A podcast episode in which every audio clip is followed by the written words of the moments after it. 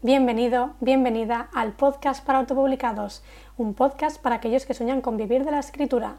Yo soy Vivian Gabasa, fundadora y CEO de Legends Founders y especialista en marketing para autopublicados. En este podcast te voy a enseñar a editar, publicar y promocionar tus libros junto a la voz de nuestros autores. ¿Estás listo? Pues empezamos.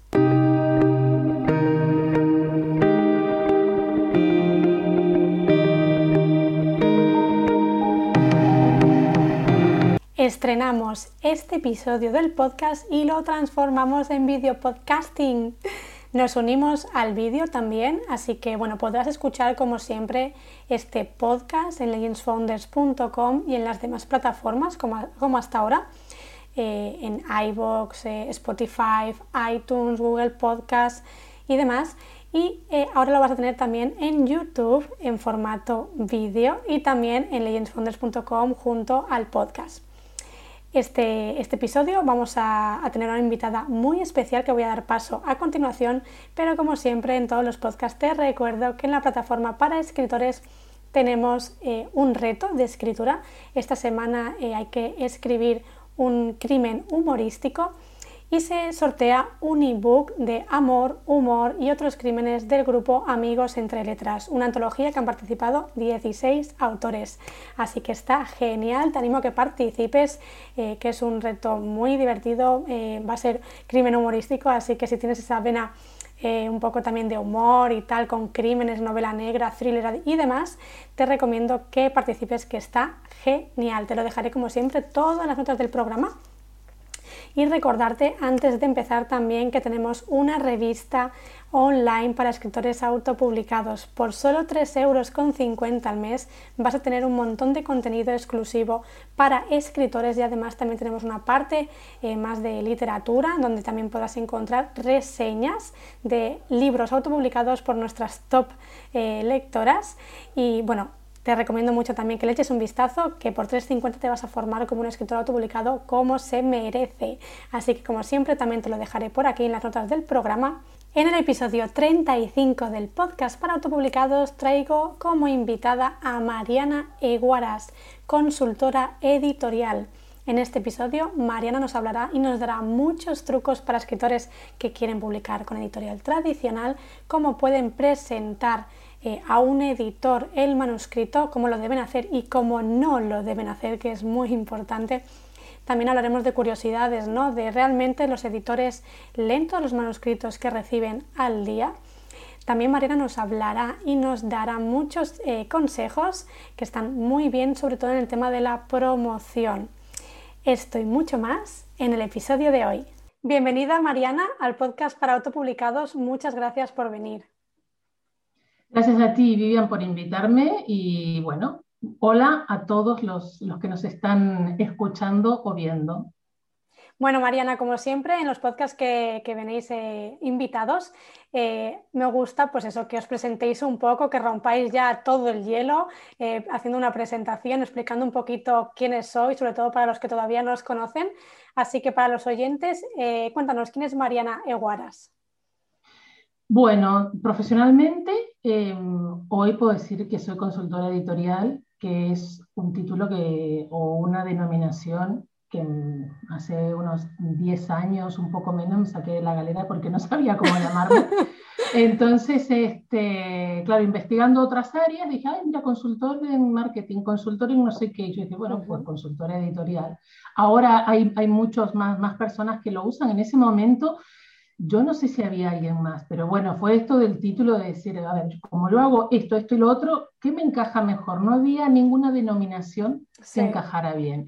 Entonces este, dije, bueno, mm, consultoría, eh, consultora editorial. A falta de imaginación y de inventarme un nombre, eché mano del mío y ya está. Bien hecho.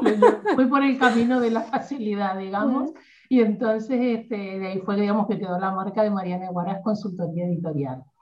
Eh, un poco la, trayectoria que he tenido es en estudios, estudié periodismo con una orientación en, comunicación, eh, no, perdón, comunicación social con la orientación en, periodismo y vine a España con un poco con la excusa de hacer un máster en edición, pero en realidad también para quedarme y aquí me he quedado y luego hice un máster en edición digital. hace más de 20 años, no porque sea muy mayor, que también, sino porque empecé muy joven a trabajar en, revistas, en, una editorial de eh, revistas y publicaciones de divulgación científica, que a la vez hacíamos una revista de turismo, dos cosas totalmente distintas. Y así fue como entré como un asistente editorial a trabajar en el, mundo de, las publicaciones. Y trabajé en divulgación científica, luego en, una revista y en un periódico de arte, eh, que era una editorial que también era de la comunidad judía, así que trabajaba con periódicos y revistas para la comunidad judía.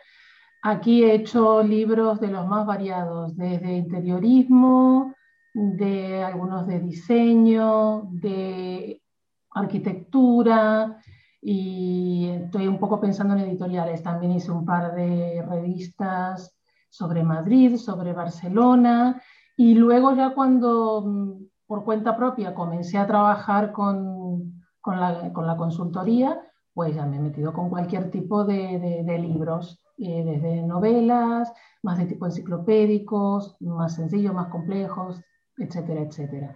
Y esa es un poco la, la, trayectoria. Y he trabajado eh, desde gestionando derechos mm, hace años A, con correcciones, y ahora no, no, las hago, con temas de diseño, maquetación, eh, embalando revistitas y entregándolas en los hoteles también, o sea, todo lo que tocaba, ¿eh? Hecho de distribuidora, estar en la feria, vender los libros, hacer promoción, sí, he hecho de todo un poco, vamos.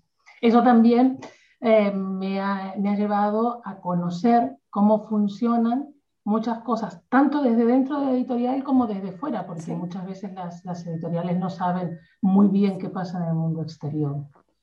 Totalmente. Bueno, es que al final has tocado un poco todos los escalones, ¿no? Y, bueno, has visto desde todas las perspectivas eh, tanto sus ventajas como sus desventajas.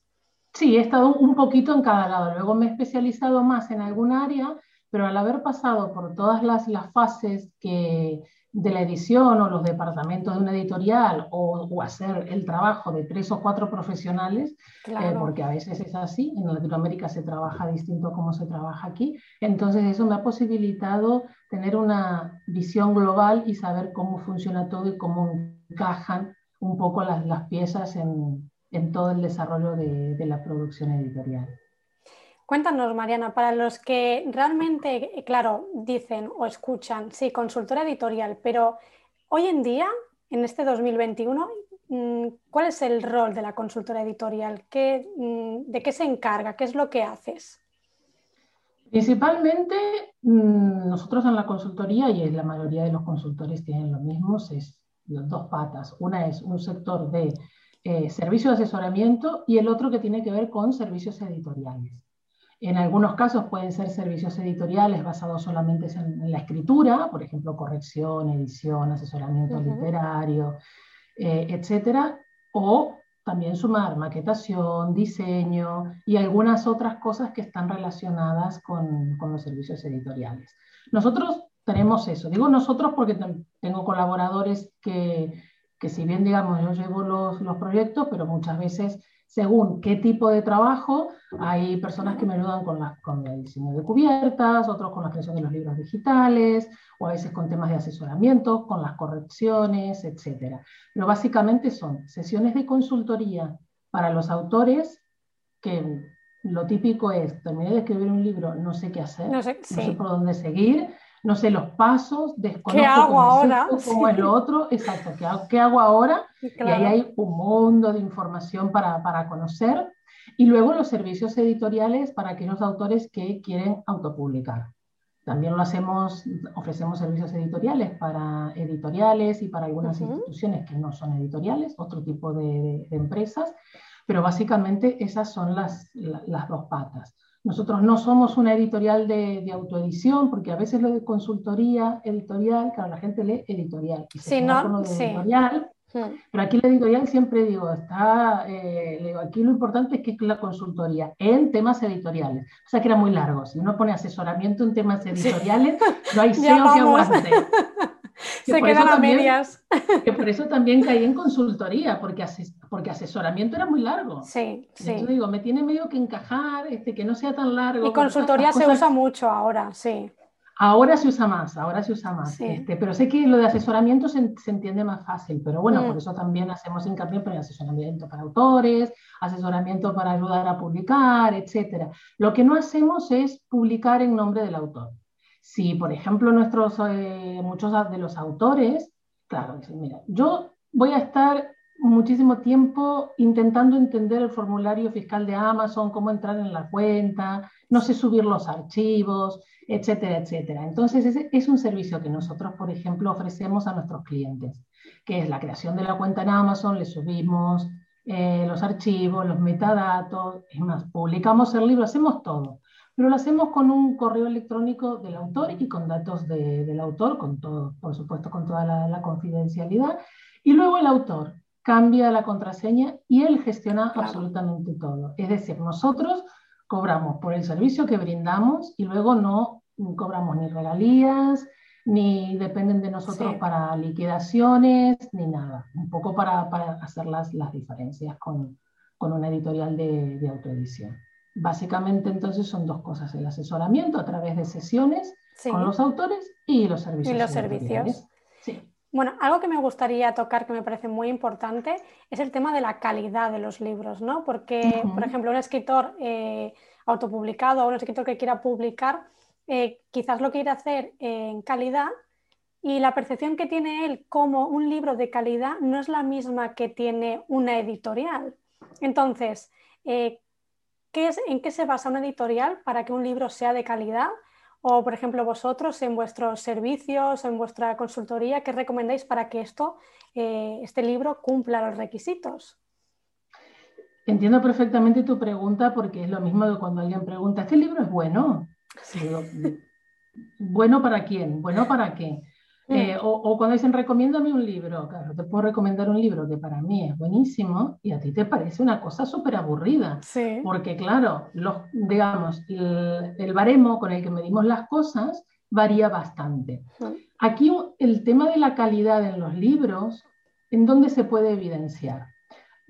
El sector editorial, si bien la forma de hacer los libros que tenemos es de hace unos 150 años, pero que digamos que es la tecnología en sí del libro es muy antigua y es una tecnología que básicamente no ha variado. El libro sigue siendo con solapas sin solapas desde hace ya un par de siglos, tiene cubierta, pero básicamente es... Realmente sí, sí, sí. Es, el mismo, es uno de los pocos, creo, mm, productos, objetos que... durante siglos se han mantenido invariables. Es verdad. ¿En, ¿En qué se ve esto? En que, claro, durante varios años las editoriales han ido aplicando una fórmula, que es la fórmula de, una, primero, el autor con una buena escritura mínimo decente, que se pueda trabajar con un editor, eh, en algunos casos, como en todo, hay gente que escribe súper bien, eso no significa que no necesite corrección, siempre va, siempre un editor, un corrector va a sumar, nunca va a restar. Y hay cosas que a veces no vemos y demás.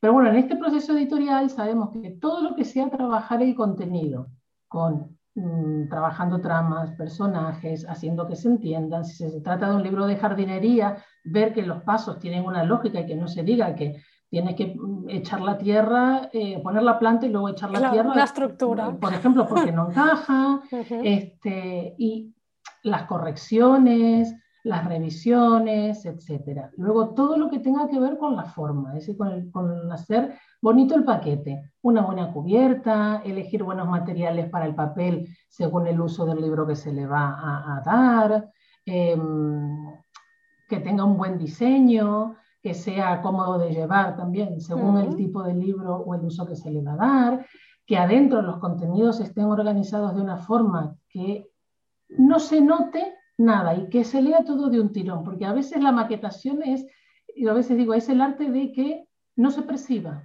porque si se percibe algo es que hay algo que no está bien, porque es lo que llama la atención. Hay veces que hay gente que me ha dicho, no sé, con este libro no sé qué me pasa, pero es que me cuesta leerlo y demás. Claro, cuando yo lo miro le digo, mira, lo tiene a lo mejor, no tiene particiones de palabra y tiene muchos huecos en blanco, o una página termina aquí, la otra aquí, la otra aquí. Entonces, claro, el cerebro va como haciendo esto.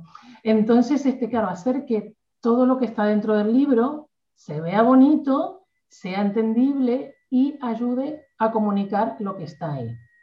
Y luego, todo lo que tiene que ver con la parte de difusión, de venta, etcétera, etcétera. Entonces, si esto ha funcionado durante muchos años, por algo será. Yo siempre digo, por algo será. Esto no significa que uno pueda ir cambiando cosas. De hecho, hay, tendencias, sobre todo a veces en diseño, eh, en épocas, o épocas en donde todo se hacía todo muy cuadrado, todo muy lineal, en otras se ha hecho todo, todo demasiado este, más redondeado, o la época de las cubiertas todas negras con una sola imagen este, insinuando, bueno, etcétera, etcétera, ¿no? Hay modas, hay estilos, hay géneros, sí, pero si bien hay pequeños cambios, hay cosas que siempre han funcionado. Y trabajar bien el contenido y trabajar bien la parte de, de la forma del continente, del vestido, llamémoslo como quiera, eh, eso siempre ha funcionado. Y ahí es donde se ve el tema de la calidad. Entonces, si las editoriales siguen todos estos pasos y funciona, y cualquier autor que autopublique aplicando estos pasos ve que su libro recibe buenos comentarios, que le dicen que la cubierta está bien, que qué fácil que se lee, que no da problema en ningún dispositivo, eh, que les gusta tener el libro en papel y que lo pueden agarrar porque pueden poner los dedos o porque no necesitan estar sosteniendo el libro porque para que no haga y, se, y se les cierre, etcétera, etcétera. Pues todo esto tiene que ver con la calidad. Es decir, si con todo esto logramos que el lector tenga una excelente experiencia de lectura, ahí nos daremos cuenta que hemos ido agregando pequeñas dosis de calidad en cada uno de los pasos que, hemos dado. Y esto no significa que pifiemos en 10 cosas. el libro puede tener ratas, eh, a veces el color que hemos puesto después no es exactamente igual porque el papel no tenía tan buen agarre, etcétera, etcétera. Eh, pero eso no hace que un libro sea malo, porque todos somos humanos, nos equivocamos, podemos tener fallos, eso no pasa nada. El tema es cuando tú ves que en el libro. Leerlo cuesta muchísimo porque está escrito todo con cursivo y con mayúscula, faltas de ortografía, eh, que, parece un Word que lo han impreso, así, escribir, Word, lo mandé a imprimir y le puse una tapa, claro, y entonces ahí eh, se da cuenta. También es cierto que a lo mejor hay cierto, es una cosa que yo creo que ha cambiado en los últimos años, es que el lector es menos exigente, un tipo de lector no todos. El que es muy lector y está acostumbrado a leer constantemente, eh, claro, tiene el ojo muy habituado, entonces ya, ve cuando hay algo que funciona, que no funciona, eh, si está bien hecho o no, independientemente de que le guste o no. Porque a mí me puede a lo mejor no gustar, no sé, una novela negra, pero pues, no por eso voy a decir que es mala. Simplemente, mira, a mí no me ha gustado, porque a lo mejor yo no soy lectora de novela negra, o porque por ahí es una novela negra un poco dura y a mí me gusta que sea más de detective light. Bueno, pero eso no significa que sea mala. Entonces, este, ese tipo de lector yo creo que sabe identificarlo bien. Y luego hay un lector más, a lo mejor más de consumo o más de no ficción, que busca todos aquellos libros en los que le ayude a resolver algún problema, o a saber cómo se hace una determinada cosa, que uno va con algo muy concreto a, evacuar una necesidad más que a, tener un momento de, lectura de placer. Y a lo mejor ese lector no es tan exigente. Y por eso también vemos libros en los cuales ya se va cambiando un poco la mecánica, sobre todo de la presentación de los contenidos y de los contenidos en sí, que están todos como más estilo blog. Eh, más títulos, párrafos más cortos, mucha negrita, mucha cursiva, a veces incluso espaciados los, los párrafos y a veces tienen una estética más de blog que de libro eh, tradicional. Pero eso no significa tampoco que sea malo. Al final, si el libro cumple la función para lo que se publica, yo creo que ahí reside gran, este, eh, una gran cuota de, la calidad del libro. Y si además es bonito, está bien presentado, pues mucho mejor para el lector y mucho mejor para el autor también. Por supuesto. Bueno, tú que llevas muchos años, eh, ahora que comentabas esto me ha dado bastante curiosidad. Eh, ¿Tú qué crees en qué orden van de factores lo que es más importante o qué es lo que le llama más la atención a un lector cuando va a adquirir un libro? Ya sea a lo mejor primero la portada, luego la sinopsis. ¿Cómo sería este proceso? Mm, yo creo que aquí no hay como en todo, te diría que no hay algo que es, que es lo mejor o un método único. Hay varios. Yo, por ejemplo, eh, nunca hice caso a las recomendaciones de los, de los periodistas literarios. Sí. No. al final leo, leo más por gente que es afín a mí, que a lo mejor, aunque ni siquiera es del sector editorial, pero dice, ah, sí, estoy leyendo un libro, esto me gustó, y digo, ah, bueno, mira, Voy a probar, sí. leo un poquito y ya está.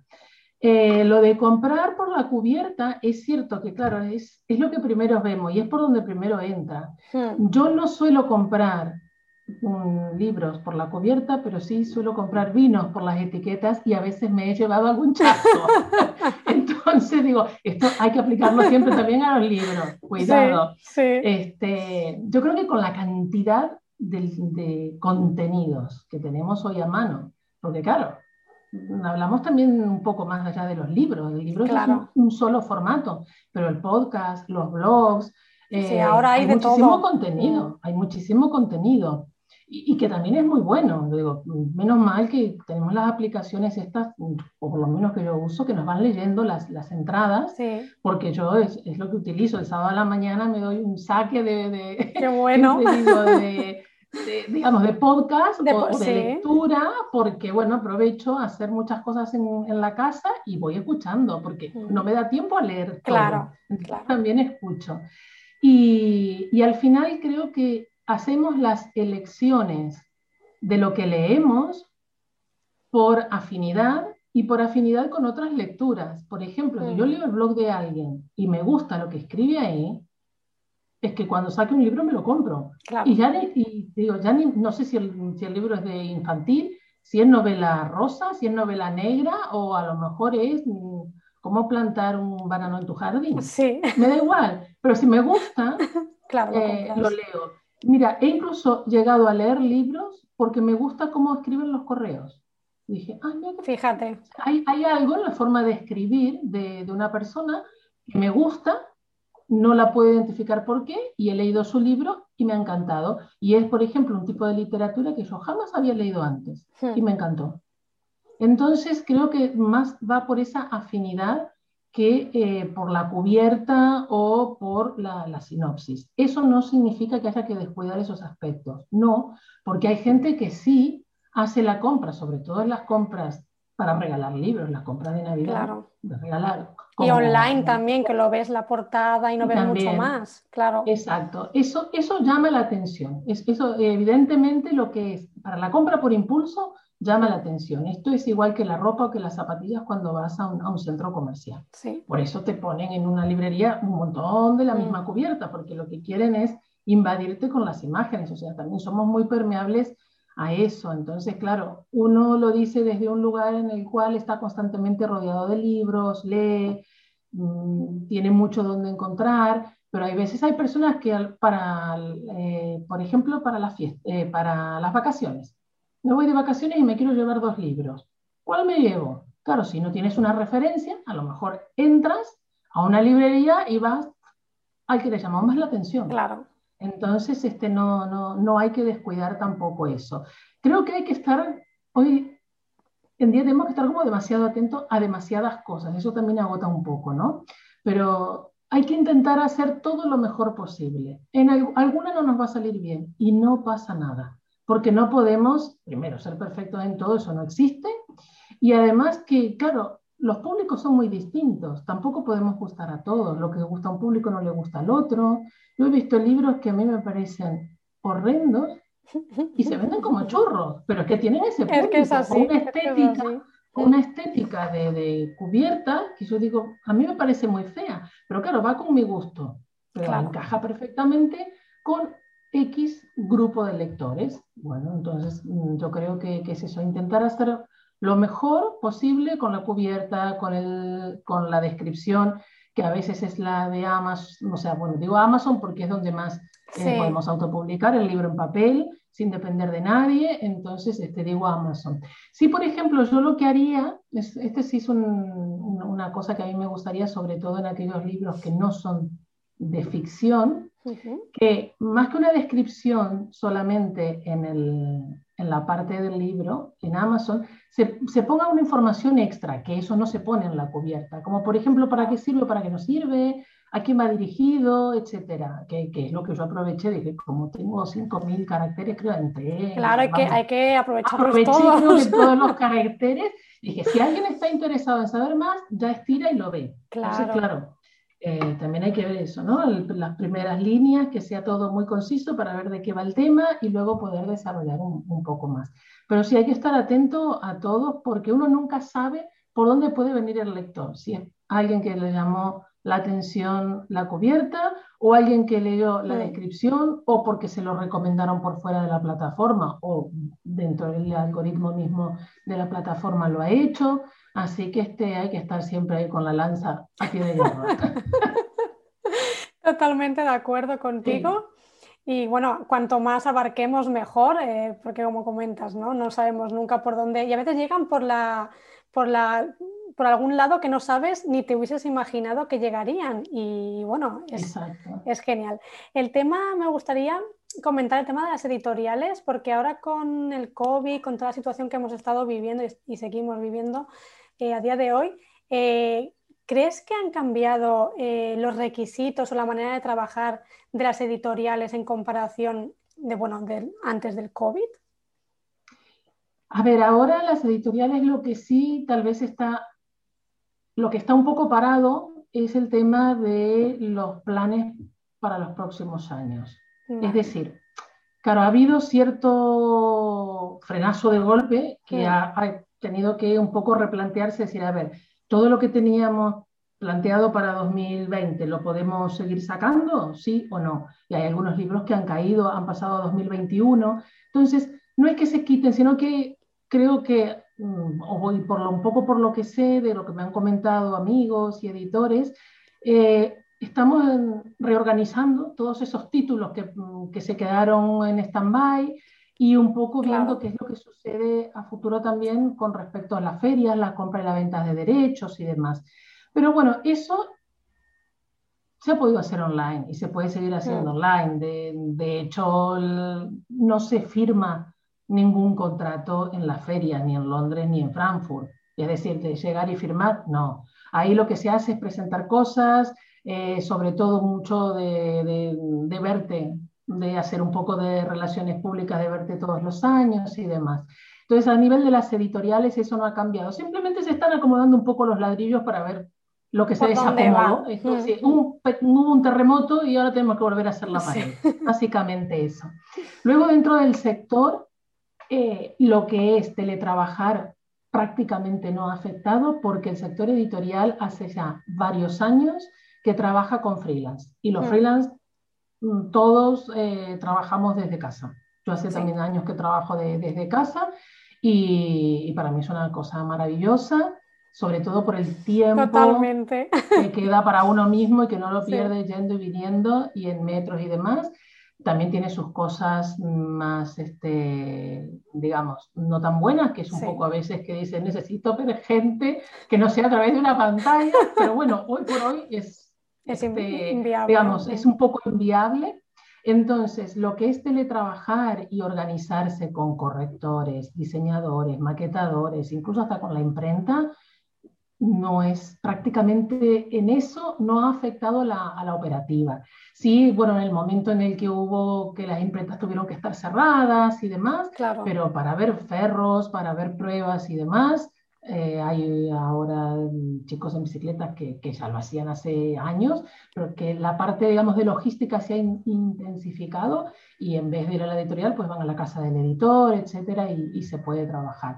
De hecho, yo he trabajado para otros países estando en España y no ha habido ningún tipo de, de, de inconvenientes en hacer libros enteros sí. este, desde casa, sin ningún tipo de, inconvenientes.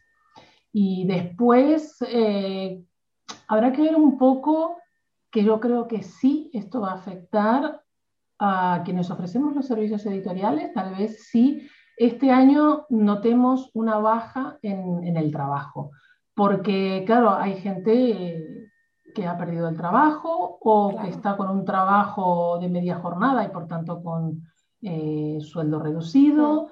Y claro, mm, es lógico, siempre digo. No hay tanto dinero en el bolsillo. Y publicar un libro no es una prioridad frente a otras como comer, vestirte, los niños, la escuela, etc. Este, entonces ahí creo que tal vez a los freelance sí nos, nos va a afectar un poco y a las empresas de servicios editoriales y demás, y también porque las editoriales aprovechando la situación de la pandemia van a tirar un poquito otra vez del llanto y pedir congelar tarifas o algo por el estilo, que eso este, es un sector un poco también, un poco, llorica. Sí, sí. Este, sí es, que siempre estamos en crisis. Yo desde que trabajo en el sector editorial, siempre. en crisis. Digo, bueno, al final uno, al final te acostumbras, lo que, lo que calculas es el nivel de crisis, pero esto es como una crisis constante, pero, bueno. Este, hay sectores que, digo, hay sectores porque hay otros que también este, son eternos en crisis, pero hay algunos que están peor. Sí, no, no, a veces es cierto, hay, hay momentos en los que hay crisis y hay otros en los cuales cuando tú escuchas la misma queja años tras años, mes tras mes, es que ya, ya directamente es, como parte de la canción. Sí, ya tarareas, pero, pero ni sabes lo que estás diciendo. Algo que has comentado que me, me, parece interesante es que, claro, han pospuesto muchas publicaciones que tenían en mente para 2020, para 2021 o incluso las de 2021 para el año que viene.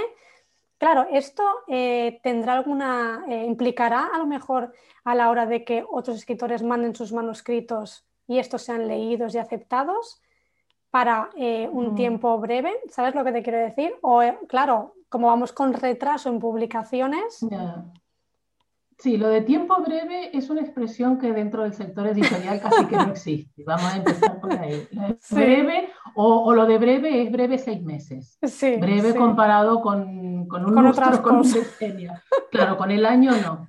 Este, e-, eso hay que tenerlo en cuenta. Lo que pasa es que la maquinaria editorial depende mucho, siempre digo, cuando hablamos del sector editorial o de las editoriales, también hay que ver de qué editoriales hablamos. Hay editoriales que hace 10 años que están, em, que están muy constituidas, muy sólidas, pero son editoriales muy de nicho, que a lo mejor trabajan tres, cinco personas y luego trabajan con freelance, y hay otros que son un poco editoriales más grandes o son sellos de un grupo editorial. Entonces, claro, tienen unas mecánicas muy distintas.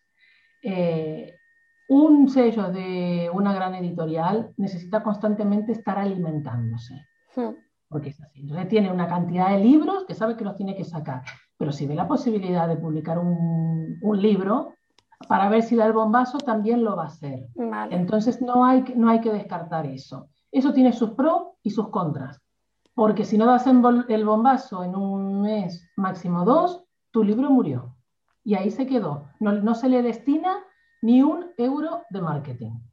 Eso también es un poco el problema de a lo mejor de los grandes grupos, que claro, cuanto más grande es el grupo, más alimento necesita, entonces más libros, pero el sistema está hecho de tal forma que se publican libros, publican, publican, publican para ver los que tienen tirón. Y a esos que tienen tirón son los que se le destina dinero para el marketing. Y suelen ser mm, no muchos, con lo cual todo lo demás queda ahí de fondo. Pero aquí, como todo, el autor tiene que preguntarse e indagar qué es lo que quiere. yo, por ejemplo, creo que depende de lo que quiera el autor, si quiere ser más mimado, más atendido y todo, en una editorial pequeña o mediana, va a ser mucho mm, mejor cuidado en este aspecto. ¿Por qué? Porque una editorial pequeña, si apuesta por un autor, está apostando a la par. Si publica 20 o 30 libros al año o 10, es que está poniendo todos los huevos en, esos libros. Y a lo mejor un sello editorial de un gran grupo está publicando 60, mm, 70 o más de 100 novedades y el gran grupo está publicando miles, miles. Entonces, claro, eh, es, diferente. Eh, si alguien quiere mandar un manuscrito a una editorial, que no se corte por el tema de la pandemia. En última instancia, lo peor que le puede pasar es que no le contesten o que le digan que no. Pues ya está, pero por lo menos uno se ha sacado las ganas, claro. la duda. La duda, exacto. Si no te quedas siempre ahí con, esa duda que te carcome. Totalmente. Hablaremos del tema de, bueno, qué piensas sobre a la hora de mandar una obra, pero antes quería eh, hacerte una pregunta que se hacen muchos escritores y es que a muchos les gustaría, pues eso, ¿no? Aspirar a tener algún tipo de reconocimiento social o que, bueno, pues eso, tener una comunidad lectora que sea un poco conocido. Eh, ¿Qué tendría que tener en cuenta un escritor para llegar a ese punto? Bien. Primero plantearse muy bien qué entiende por reconocimiento y, qué, y qué quiere con ese reconocimiento. Porque hay gente que quiere reconocimiento otras que quieren autoridad, otras que quieren éxito, que también hay que ver qué es el éxito, y otras que quieren fama. Entonces, habría que ver un poco cada cosa, qué es lo que quiere cada cual. Eh, yo eh, creo que el reconocimiento es algo, camino largo, muy de trabajo de hormiguita, y es algo que llega cuando te lo has currado mucho. Hmm. Aunque sea, o sea, por todo el trabajo que vas haciendo, en un momento tendrás el reconocimiento por ese trabajo. Cuando tú quieres tener reconocimiento y para eso trabajas, mm, yo creo que tarde o temprano te vas a desilusionar. Es un poco tener en cuenta ese camino, ¿no? Es como cuando la gente busca el éxito. a mí hay palabras que, que las oigo y, de digo, ¿no? sí, y por ahí digo, vale, digo, defíneme si puedes, en una frase que es el éxito para ti. Claro. Y, empezamos a hacer agua. Porque claro, decimos, no, porque el éxito, el éxito en ventas, el éxito en venta. Digo, bien, ponme un número, ¿cuál es un éxito claro, en ventas? Claro, pues claro, un éxito en ventas para mí puede ser 100 ejemplares. Porque ¿sabes qué? Mira, yo con 100 ejemplares prevendidos de mi libro, me eh, ya cubrí el coste de todo lo que me costó hacerlo. Y para mí eso es un éxito. Totalmente. Y para otro, si no vende 10.000, es un fracaso total. Entonces, también depende mucho de cada uno, de los objetivos que se plantee, de qué cree que es el éxito. Si para ti el reconocimiento es, no sé, mm, que la gente te salude por la calle, a lo mejor lo que estás buscando es fama, no es reconocimiento. La fama también es muy efímera. Entonces, claro, hay una cosa que logras más fácil, pero también se va más fácil. Eh, ¿Qué estás dispuesto a dar o qué coste estás dispuesto a pagar para obtener uno y otro? Entonces, todas estas preguntas que son más de psicología editorial que de historia, primero hay que planteárselas. Primero porque creo que ayuda mucho al autor a quitar presión, porque como te decía, hay tantas cosas que tener en cuenta hoy. El SEO para el título, para el libro, para el subtítulo, para la contracubierta, que el diseño, que la maquetación. Es una locura. Que, las redes sociales, que son tantas cosas que si no te quitas un poco de presión con algo, en hmm. algún momento vamos a petar. Explotas, claro. Entonces, creo que esto de decir, bueno, yo quiero un reconocimiento, o sea, yo creo que, que reconozcan mi labor de escritor bueno, ¿qué necesitas para eso? Y siempre digo, lápiz y papel. Vale. Es, eso como, como meta, como objetivo de desarrollo general, está muy bien. ¿Qué necesitas si quieres ser un buen escritor? Es fácil. Saber escribir bien. O saber escribir bajo unos determinados parámetros. Bien. ¿Qué necesitas para eso? Formarte. Entonces ahí ver, ¿qué? Soy muy, o sea, en aquello que a lo mejor eres bueno, tienes buenas ideas, pero te cuesta plasmarlas, pues a lo mejor necesitas hacer cursos de escritura, formarte en escritura, eh, pero no, digamos, a lo mejor en desarrollar ideas, porque las ideas las tienes, pero te falta organización. Incluso puedes tener buenas ideas y puedes saber escribirlas, pero tienes todas las ideas dando vuelta y, no sabes cómo unirlas. Bueno, a lo mejor alguien, pues seguramente encuentras a alguien que te puede ayudar a estructurar esas ideas.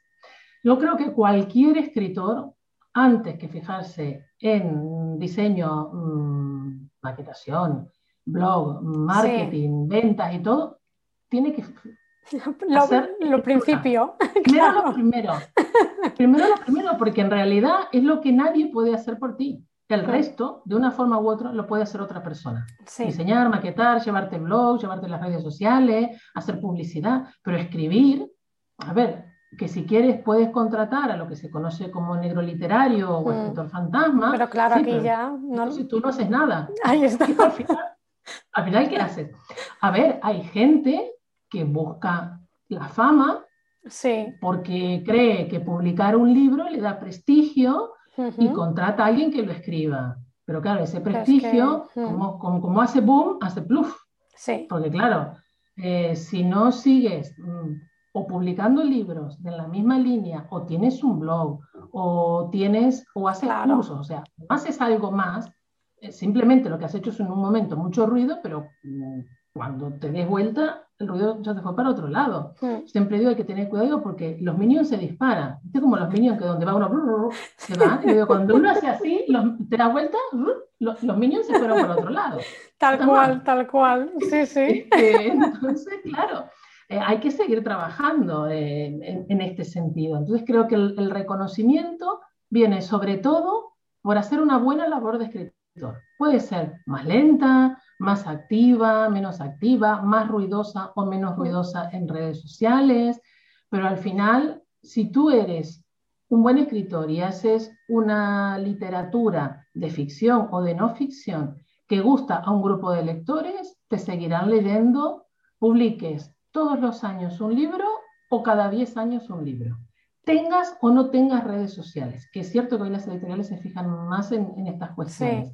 Pero también hay autores, yo por ejemplo, hay, un autor que no tiene ni redes sociales ni, nada, y es un señor súper mayor, ingeniero, y que escribe novela de ficción. Y yo tengo todas sus novelas porque me encantaron. O sea, leí una, me encantó, leí la segunda también, y dije, todo lo que sacó. Todas, claro. Todo me lo he leído. Eh, y te digo, no, no, tiene, lo único que he encontrado de él es lo, es lo que publica la editorial. No tengo más información que, esa, pero me gusta lo que leo y entonces claro. he comprado sus libros justamente por eso, porque lo que ha hecho es, es una labor de escritura que a mí me ha llegado, que a mí me gusta y por eso lo compro. Si después tiene rata o si la cubierta es más linda o más fea, al final no, no le he prestado atención, lo he comprado por él. Y eso es algo muy importante que todos los autores deben tener siempre en cuenta, que la obra está siempre, siempre asociada al autor. La gente recuerda la obra por el título del libro o por el autor no sabes si es de la editorial, no saben qué año se publicó. Nadie va a decir un libro que publicó la editorial tal, a menos que te leas todo de esa editorial, que es un poco raro. Eh, pero la gente dice el libro de fulano, el libro de Mengano, o el libro de la tapa roja de Menganito, porque a veces no te acuerdas del nombre, pero eh, te acuerdas del color, pero siempre es el autor y la obra, el autor y la obra. Entonces, en eso se tiene que centrar el autor para tener prestigio. El resto ya llegará. Ya caerá, exacto. El resto caerá. Centrarse siempre en la, en la escritura. Además es que tienes, tienes, mucha razón, porque es que mm, yo me he encontrado con escritores que están pensando, están escribiendo y están pensando ya cómo va a ser la portada, cómo van a hacer esto, cómo van a hacer lo otro, cuando realmente están en el proceso o en el, escalón que digo yo de escribir. Ya llegará todo a su curso y, y hay que poner el foco, ¿no? Eh, de lo que toca y no pensar en otras cosas, porque claro, eh, al final divagamos, divagamos, a lo mejor escribimos un libro que tardamos mil años en escribirlo porque estamos pensando en otras cosas. Así que me parece muy interesante, eh, bueno, que creo que todo escritor tendría que tener en cuenta y sobre todo marcarse objetivos, como dice Mariana, qué es reconocimiento para vosotros, qué es éxito, qué es tal, porque si no, vamos mm, como pollos sin cabeza, no sabemos dónde vamos. Sí, no, y a veces también para, para no, digamos, decir frases un poco huecas o, saber de, de, dónde partimos y para gestionarnos emocionalmente también.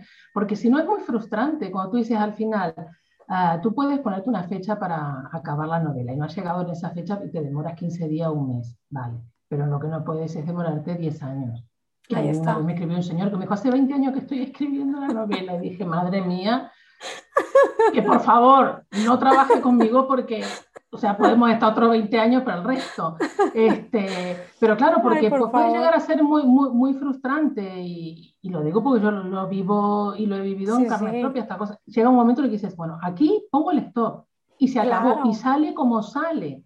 Porque si no, no terminas nunca, no terminas nunca. Y, y aunque es muy difícil abstraerse, porque claro, tú vas creando, entiendo que como, como escritor, sobre todo de ficción, vas creando mundos, personajes, te, imaginas la historia, le pones cara a todo.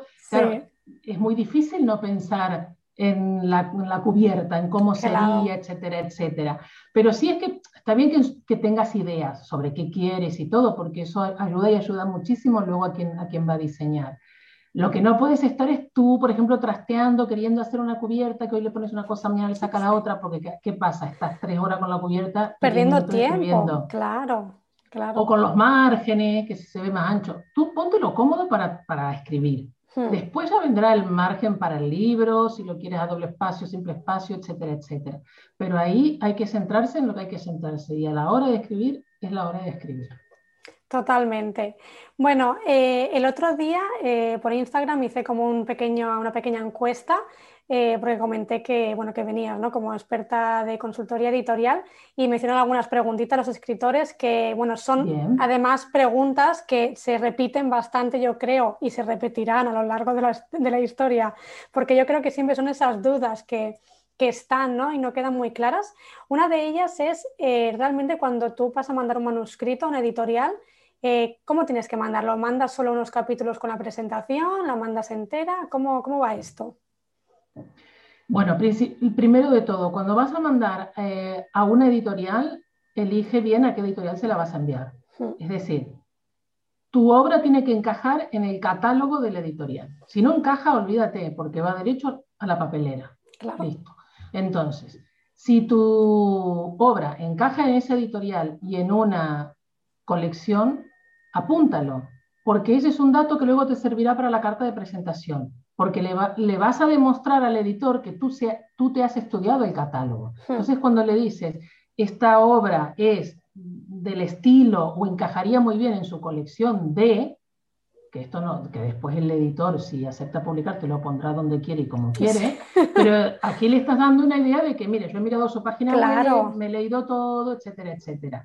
Y muchas editoriales ponen envío de manuscrito, que no es la de carga tu archivo, no. Son aquellas, o sea, no confundamos editorial de autoedición con editorial tradicional. Normalmente una editorial tradicional puede ser que en la parte de foreign rights o en envío de manuscritos indique cómo quiere que se lo envíes. Entonces, si una editorial indica que le envíes el manuscrito completo, mándaselo completo, no le mandes dos capítulos. Claro. Pero si otra editorial que encaja en la misma línea, son competencia, etcétera, etcétera, te dice, a mí mándame los tres primeros capítulos más una presentación, pues le envías los tres capítulos y una presentación. Porque si tú pides más, este, si tú le mandas más cosas o menos cosas de las que piden, además de que va a decir, esta, lo primero, no leo, no, no, lo que tuvo que leer, y o esta persona mm, hace lo que quiere. Entonces, y, en realidad tú estás buscando el favor de la editorial, del editor. Entonces tú tienes que hacer, ahí tienes que ser obediente y hacer lo que te diga el editor. Eh, hay editores que prefieren dos o tres capítulos y luego piden el resto. Hay otros que siempre dicen, mándenme sí o sí el, libro entero. Aquí no hay un modelo a seguir. Depende. Yo creo que eh, sí es importante indicar si el libro lo tienes acabado o no. Eso sí, porque no una de las cosas que mosquea al editor es que tú digas, he escrito una obra, esto, esto, lo otro, le envío dos capítulos. Le gusta, y entonces dice, envíame el resto. Ah, no, es que solo llevo escrito dos capítulos. Ah, ahí al editor no le gusta nada. Entonces, idealmente, mejor el libro acabado. Yo sé que a veces dice, claro, porque si van a tardar tres o seis meses, esos tres o seis meses yo terminar el libro y aprovecharlo. En realidad aprovechas a otras cosas, pero lo mejor es tener el libro completo, porque imagínate que el editor tiene un hueco, te dice que sí y que lo puede publicar a lo mejor dentro de seis meses, para lo cual primero tiene que hacer corrección, etcétera, etcétera, y lo quiere ya tiempo, claro. entre que negocias el contrato, etcétera, etcétera, hmm. hombre, tiene que salir rápido. Y conozco más de un caso Sí, unos cuantos en realidad. también como todo depende de lo que uno sea, unos cuantos o no. Y tienes el libro muy acabado, es que puedes tardar dos meses y, lo publican. Y si es un libro autopublicado en Amazon, que lo has hecho tú mismo, gusta la cubierta y el libro está impecable, en un print pass te ofrecen contrato, lo firmas, lo sacas de Amazon y te lo publican. Y, claro. Y de eso mm, conozco. Suele haber un pequeño cambio a lo mejor en la cubierta. Es decir, queda el mismo dibujo, pero el título le, hacen un re, lo que se llama un, rediseño. Ah, un rediseño, pero la ilustración o la foto es la misma, pero a lo mejor el título lo ponen más grande y lo ponen arriba desde abajo, o si tiene un escudo, en vez de poner el escudo chiquitito, sobre todo si es escudo nazi, lo ponen más grande porque llama siempre la atención, el escudo nazi. A mí me da risa porque el escudo nazi siempre aparece así. Enorme, es verdad. Enorme, pero claro, porque llama la atención. Claro, claro. Este, entonces, cuando está el escudo así, más grande. Eh, eh, entonces, este, lo mejor es tener la obra acabada, idealmente o sea, corregida y superpulida no solo por el autor, sino también por, un, corrector profesional, porque envíes dos capítulos y si te piden el libro entero no puedes tener dos capítulos corregidos y el resto ser una claro, No, lo tienes que tener entero. Al editorial le alivia muchísimo hacer una corrección más rápida, porque si está muy bien escrito, claro, que se nota que ha pasado por ahí, claro. Exacto. O sea, hay una, una, autora me dijo, me corrigieron cuatro comas por corregir algo. Y es cierto, porque su libro estaba impecable. Sí. Y de autopublicar pasó a publicar con, con una editorial. Y entonces, claro, al editorial eso le, le, gusta mucho y además das una imagen de profesional. No estás enviando un manuscrito crudo. Claro. Eso también no solo con esta novela, sino que ya no es que la novela cae bien, también es que el autor cae bien porque el autor se ve que es alguien profesional, que conoce los procesos editoriales, cómo hay que hacerlo, cómo hay que presentarlo, entonces no solo es enviar el, manuscrito como te lo pidan, sino también hacerlo en las mejores condiciones posibles. Eh, no digo, si por ejemplo, no aconsejo nunca mandar sugerencias de cubierta. Eso no. Para eso está el editor.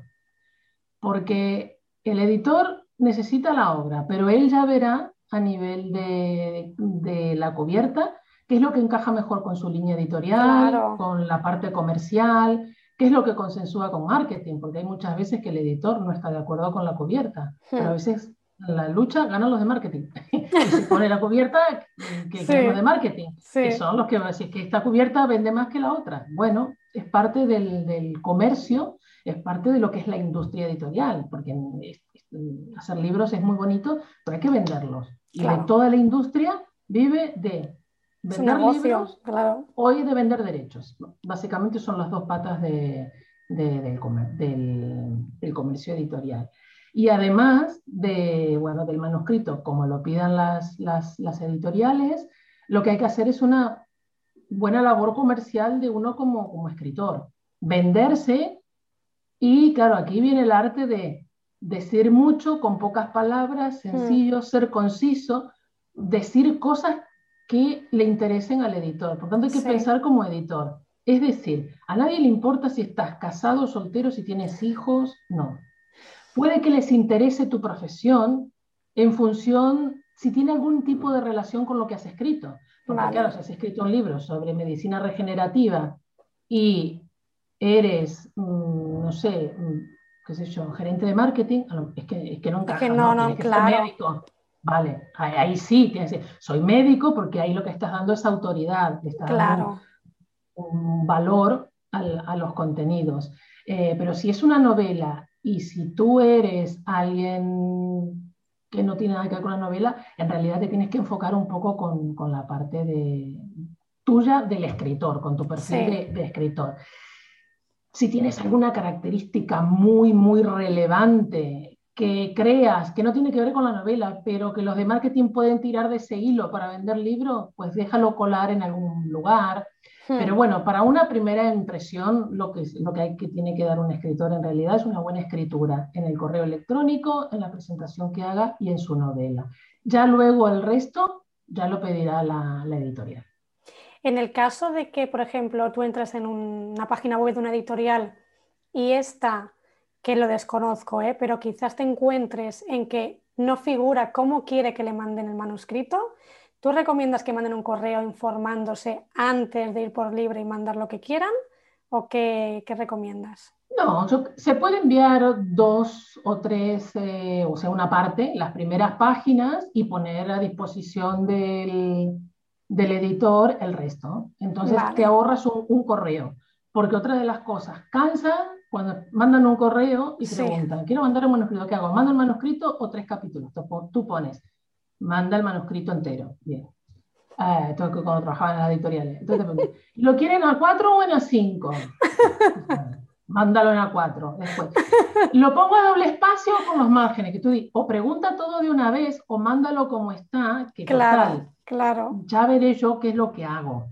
Si me lo mandas en Word, déjalo, que yo ya me lo acomodo, selecciono todo, pongo la letra, me lo pongo con más espacio, menos espacio y ya está. Y si no, si lo mandas en PDF, hombre, déjales, no dejes espacio así entre línea y línea, pero déjale un poco de espacio, deja márgenes eh, generosos, porque si alguien lo lee y quiere hacer anotaciones, le, va a venir bien. Entonces siempre digo, hay que aplicar un poco el sentido común. Claro. no dejes de 5 milímetros, pero tampoco pongas 5 centímetros de que te quede, Entonces, un poco de lógica. De sentido, claro. Bueno, un poco de sentido común, digamos. Entonces ahí es estirar por eso, para tampoco para estar saturando, porque pensemos que la cantidad de manuscritos, ya no digo de manuscritos, de correo. De emails, claro, claro. Es que... un editorial de correo físico, de correo de email, de llamada de teléfono, de ahora de reuniones en Zoom, etcétera, etcétera. Entonces cuando, cuando menos gestión le des, mejor. Por eso siempre digo, darle, o sea, ofrecer información concisa, clara, que se pueda leer, tac, tac, tac, tac. Ah, interesante va a la pila de le voy a dar una segunda leída. Claro. Tú recibes un correo donde ya tienes que hacer así e intentar entender el primer párrafo. Fatal, nada, a la, basura, claro, a la basura. Eh, o, o, la típica, respondemos mensaje estándar, y es, muchas gracias, hemos recibido, no estamos interesados. Que también me mandan un mensaje estándar, hombre, sí. Porque, estimada señora Guaras, hemos visto su correo y le hemos contestado, es que no nos da el tiempo, señores. No, no, es que no les da la vida. porque ya sabemos que, es así. Y, por supuesto, ¿no? si es una editorial de libros infantiles, no mande novela erótica. Claro. Porque no te van a contestar y van a tirar el correo, no te ofendas. O sea, no te ofendas, porque en realidad, si tú vas a comprar pan a la tienda de calzado, te van a mirar como diciendo, ¿y usted qué hace aquí? Por no echarte, porque queda mal, pero decir, señor, se equivocó. Totalmente. Entonces, este también hay que tenerlo en cuenta. Es que esto es, esto es un error, porque muchas veces eh, un montón de escritores han mandado el mismo manuscrito a tropecientas editoriales, cuando realmente ni un cuarto de ellas encaja con el perfil de tu historia, bueno, con lo que ellos hacen. Entonces, es que esto ya es perder el tiempo, rotundamente. Sí, yo entiendo que, claro, creen que no, porque en realidad, es decir, claro, pongo un correo, pongo buenos días, buenos días, coma, que además ya está mal, o sea, pero bueno, buenos días en general, o buenos días, editor, y, y, tú dices, ¿a quién se lo enviaron? Están todos en copia oculta. Si me ponen en copia oculta es porque hay más gente. Entonces ya sé que no me lo han mandado a mí nada más, se lo han mandado a muchos más. En cambio, si a mí alguien me escribe y me pone, buenos días Mariana, hombre, me está hablando a mí. Yo entiendo que tú puedes no saber el nombre del editor, pero a veces es cuestión de invertir un poco de tiempo y investigar. Muchas veces están, están, o a veces en una noticia que te pone el editor tal, eh, tal persona que es el responsable de tal editorial. Pues hombre. Con la página de sobre nosotros, es que es un poco investigar a ver, claro. Eh, ver los libros, hay veces que los editores están un poco ocultos y no aparecen. Sí. Pero bueno, y si no en última instancia pon, estimado editor, porque si no sabes el nombre no lo sabes, pero envíalo a info arroba tueditorial.com, no en con copia oculta que, que, es como la caja de Pandora. Digo, si uno a ver qué es eso. con copia oculta, ahí debe haber un mundo. Este, porque claro, eso ya da una pauta de que al final no estás enviando, o sea, estás enviando tu obra haciendo lo que es el disparo así a perdigón. Y a ver por dónde, por dónde A ver quién me contesta. Sí. Exacto, a ver quién me contesta. Y en realidad, el editor, que también es ser humano, le gusta decir, oye, mira, este autor me está enviando su obra, ah, se ha mirado la página web, se ha mm. tomado el trabajo de redactar un correo, no sabe mi nombre, pero explica quién es, qué hace, me envía esto, me envía lo otro. Y entonces, claro, ya genera una empatía automática que hace que al menos no borre el correo y se lo pueda leer a lo mejor con más tranquilidad el fin de semana. Hmm. Bueno, es un paso importante. Totalmente, estoy muy de acuerdo contigo. Me ha hecho muchas gracias, pero es que es así, la, vida de, las editoriales, del editor, eh, bueno, ya me imagino que, debe ser un poco estresante porque la bandeja estará eh, a reventar. También es divertido, ¿eh? También, es divertido, como todo. Creo que al final, en, todos los, los sectores, hoy por hoy vamos como todos muy apretados, todos tenemos que hacer 1500 cosas, todos súper ajustados. Entonces también hay que tomárselo un poco por humor, con humor y decir, mira, no llego hasta aquí, esto puedo hacer hoy, porque si pretendo leerme todo lo que me llega, es que no puedo. Siempre hay algo para hacer y si no tenés algo de la web que retocar, o los vino para aquí porque tengo 58 mil papeles pegados de cosas que voy escribiendo y pongo ahí. Digo, un día tengo que mirarlos y hacerlo, porque claro, van quedando ahí en el corcho. Sí. Este, algún día tendré que. Hasta que caiga el corcho, porque al paso. Exacto, también, también puede ser que se caiga. Este, y entonces yo creo que al final en todos los sectores pasa eso. Y, y también llamarán. Yo creo que a veces la gente que hace asistencia o soporte al cliente tiene que estar peor, este, sobre todo cuando haces, por ejemplo, la gente que está en reclamaciones. Esa gente está, a veces digo, ay, pobre gente, porque tiene que recibir palo. Por todos lados. Como a veces que te llama para venderte algo. Yo le digo, yo entiendo que tú tienes que hacer tu trabajo, pero por Dios, no me llames más para venderme lo mismo porque no me interesa ni el Bitcoin, ni los servicios financieros, ni el seguro, ni esto, ni lo otro que yo entiendo que tú tienes que vender, pero por Dios, no me llames más. Este, en todos los sectores pasan estas cosas y al final depende mucho de uno tomárselo con, con cierto humor y, quedarte con las anécdotas y con cosas que... Por supuesto, sí. Eso siempre. Bueno, otra de las preguntas que, que, se hacen mucho los escritores es realmente cuando eh, van a firmar un contrato con una editorial y surgen miedos, eh, inseguridades creen que les van a engañar a lo mejor en algunas cosas o van a salir perdiendo a lo mejor en derechos o tal. Em, ¿Qué les, ¿Qué les aconsejaría a estos escritores? ¿Qué tienen que tener en cuenta a la hora de recibir un contrato editorial? ¿Qué tienen que, que hacer? Lo primero es, creo yo, que siempre es asesorarse es asesorarse y eh, que yo lo hago, pero no es que asesorarse conmigo, podría decir yo, no, asesorarse con quien quieran. Este, no, pero saber entenderlo, porque claro, normalmente no estamos acostumbrados al lenguaje legal, a menos que seas abogado, eh, no, no, estamos acostumbrados al lenguaje legal, con lo cual la mitad del contrato no la entendemos, porque es una palabrerío tremendo. Después hay cosas muy específicas que tienen que ver con los temas editoriales. Pero claro, también hay, primero, hay que ver qué quiere el autor y, y qué sucede en el sector y qué está dispuesto a dar y qué no. Porque el autor que quiera publicar con una editorial y no quiera menos del 30%, olvídate, eso no existe. Claro. Es así. Entonces, si, si eres autor y no estás dispuesto a eh, aceptar un porcentaje que va entre el 8 y el 10%, a lo mejor escalonado hasta el 12 si es que vende más de 50.000 ejemplares, olvídate, no, porque eso no existe y porque y no existe no es porque no quiere existir, es porque no es viable para el editor. Y esto es un negocio para todos o no es para nadie. Que es injusto, que puede que estén funcionando mal, que no se hagan las cosas bien, sí, pero así, así es como funciona el sector. Y seguirá Otros problemas tienen a nivel de, supermercado, etcétera, etcétera, también.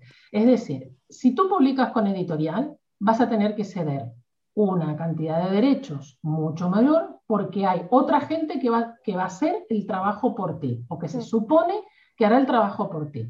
Por empezar, correcciones, diseño, distribución, venta, etc. Tú no vas a tener que hacer nada. Como autor, hoy por, hoy por hoy, sí o sí, marketing vas a tener que hacer. Si publicas con una editorial, lo bueno es que a lo mejor te pagan el viaje en el tren. Hmm. Mm, entonces, eh, la comida, mm, bueno, depende, claro, la, la, cantidad de, de la editorial y de la cantidad de libros que vendas. Claro. Si tú vendes 10.000, no, es lo mismo que si vendes 100.000. Si vendes 100.000, ya te pagan un viaje de avión, por ejemplo. Este, hombre, claro, es decir, porque si vendes muchos libros, lo que hace es invertir más en ti para que vendas más libros, ¿no? Esto es, esto es así. Eh, entonces, en un contrato, digamos, hay que tener muy en cuenta qué es lo que quiere el, el autor hay que fijarse en los porcentajes, pero casi que el porcentaje es una anécdota. Hay que tener en cuenta el ámbito lingüístico, es decir, en cuántos idiomas. Hmm. Mm, todos los idiomas del mundo, nanay, nanay. Para todos los países del mundo, no. Hay que fijarse en el ámbito lingüístico. Para España, para España y América Latina, para España, América Latina y Estados Unidos, en función del idioma también, porque aquí empezamos a mezclar, no es, no, es todo aislado, al revés, es todo interconectado. No es lo mismo español para España y América Latina que español también para Estados Unidos. Hmm.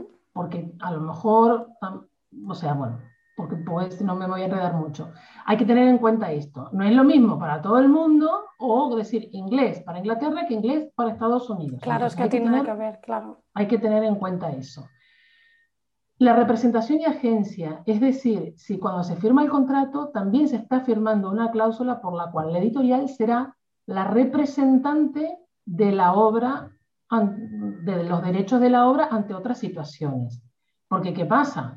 Tú, tú puedes ni imaginártelo, pero ¿qué sucede si mañana, como le ha sucedido a Dolores Redondo, tu libro o tu trilogía se transforma en tres películas? Claro que si lo gestionas tú, la editorial igualmente se va a quedar con un porcentaje. Pero si lo gestiona la editorial, bueno, está haciendo su labor y se queda con un porcentaje. Pero claro, también tienes que ver qué porcentaje te gusta o no te gusta. Eh, qué estás dispuesto a dar y qué no. Mm, si a lo mejor quieres, tienes un agente literario, ya las cosas cambian, porque será tu agente literario quien lleve los derechos y quien se encargue maravillosamente de todos los, los contratos.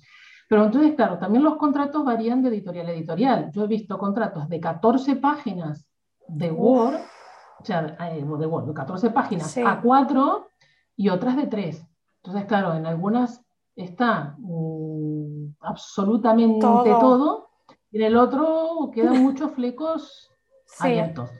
Pero hay que fijarse, ámbito lingüístico, ámbito territorial, modalidades, es decir, das permiso para que tu obra se publique, que libro impreso, tapa blanda, tapa dura, eh, audiolibro, ebook, novela, película, etcétera, que se traduzca o no, derechos como la traducción o no.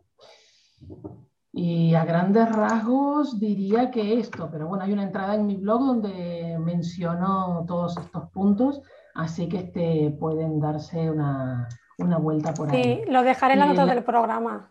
Vale, perfecto. Sí, sí. Hay, hay, una que es de contratos editoriales, donde se pueden descargar modelos de contratos editoriales que, que, son modelos que están a disposición eh, en mi página, pero que yo los he obtenido, ahí están los créditos, por supuesto, de la Asociación de Escritores de, de Cataluña. Y después hay una entrada en mi blog donde hablo de contratos abusivos en donde, claro, al autor se le pide absolutamente todo. Y el autor siempre puede decir que no. Porque, por ejemplo, ceder los derechos a una, editor, a una editorial eh, en España que es pequeña y no tiene capacidad de publicar en inglés en Estados Unidos, ¿para qué le vas a ceder los derechos? Que si por lo que fuera alguien te lee en Estados Unidos, te quiere traducir y publicar ahí, luego no, podrás hacerlo. Entonces, mi consejo general es analizar siempre los contratos con alguien que entienda el contrato, que se analice siempre en función de lo que el autor quiere y está dispuesto a dar y que no se cedan derechos que la editorial no puede cumplir, porque la editorial va a pedir todo lo que puede y el autor va a intentar no darle todo lo que puede. Eh, ahí está el juego. Sí, es como, voy a poner un ejemplo muy absurdo, pero para que se entienda, eh, claro, es como si yo te doy los derechos del ebook y luego tú, tu, editorial no, lo va a hacer en ebook. Entonces, Exacto. ¿no? Sería un poco esto, claro, ¿para qué vas a malgastar esa modalidad de, libro? Si es que, que a lo mejor lo puedes publicar tú. Claro. Tú mismo, tú, por tu cuenta. Hay, casos de esto. A veces las editoriales presionan porque es una forma de tener autor, ¿no? Porque hay editoriales que siguen creyendo que, claro, si la gente compra en digital, nos deja de comprar en papel. No, señores. Es que yo hay libros que no voy a comprar en papel jamás. Porque son un coso así, que me pesan mucho, que me es incómodo y que a lo mejor porque yo estoy moviéndome en el coche y prefiero oírlo, entonces voy a comprar un audiolibro, o porque me lo llevo en el móvil y voy leyendo mientras estoy esperando en la cola del supermercado, que ahora todo, todo, todo más largo, voy leyendo un poco el libro en el móvil, luego lo retomo en casa en la tableta, claro, vas a ir con el tocho. lo sigo leyendo en el móvil, etcétera, etcétera. Y entonces, claro, para mí hay libros que yo los disfruto muchísimo en papel y los sigo comprando en papel, pero es que hay otros es que quiero que sean en digital y los de consulta me vienen súper cómodos porque puedo marcar, luego puedo hacer el famoso control F, que yo te digo, a, veces en los libros impresos digo, esto necesitaría un sistema control F, para no estar taca taca de un lado, con, lado con las hojas, para un lado y para el otro que no me acuerdo dónde estaba. Es verdad, es este, verdad. Entonces, este, pero a veces sí, pueden utilizar, eh, por eso digo, la editorial siempre intentará obtener la mayor cantidad de derechos y el autor tiene que intentar cederle la menor cantidad de derechos si no se van a utilizar. Y ahí está el juego de la negociación, claro. Y que no tengan ese, ese, miedo, ¿no? Porque a lo mejor piensan, es, ostras, que a lo mejor le digo que no, ya no me van a publicar el libro, ¿no? Realmente. No, y además, eh, es, por eso digo eh, que hay que analizarlo en función de lo que el, el, autor quiere. Y el tema es, yo quiero esto, en esto me planto, porque si al final vas a ceder de todas formas, pues di que sí de entrada y ya está. Sí, y te ahorras no todo. Tiempo, No pierdas energía, no pierdas nada. Si, tienes, si quieres publicar y te descoses por publicar y tienes miedo a que no te publiquen, si dices algo que no, entonces di de entrada toque sí. Porque, mm. porque el editor sabe que juega con ventaja. Claro. El editor está acostumbrado a negociar contratos. es un negociante ya acostumbrado. Claro, y sabe que normalmente el autor no. Entonces, este, claro, hay, una relación, digamos, de, poder de la cual eh, el editor se beneficia. Son las reglas del juego, no digo que esté bien ni mal, es lógico. En, ese sentido, el, editor se beneficia. Pero en realidad, quien tiene la sartén por el, mando, por el mango siempre es el autor, porque si el autor dice que no, el editor, por más que quiera publicarlo, no puede.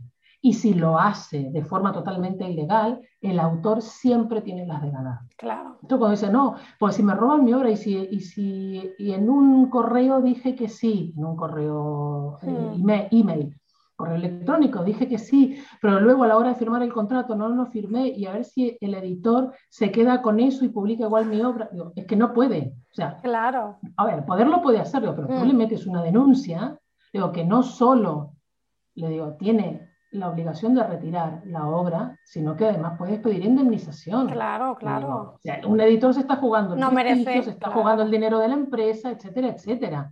Entonces, digo, por eso es muy importante que los autores conozcan sobre derechos. Yo sé que puede mm. resultar súper aburrido el tema, pero es que todo lo que sea publicación, todo lo que sea eh, audiovisual, eh, novela, eh, desde mm, libros, Sí. Película, cine, reproducción en radio, telenovela, todo, todo, todo, todo tiene la base en los derechos.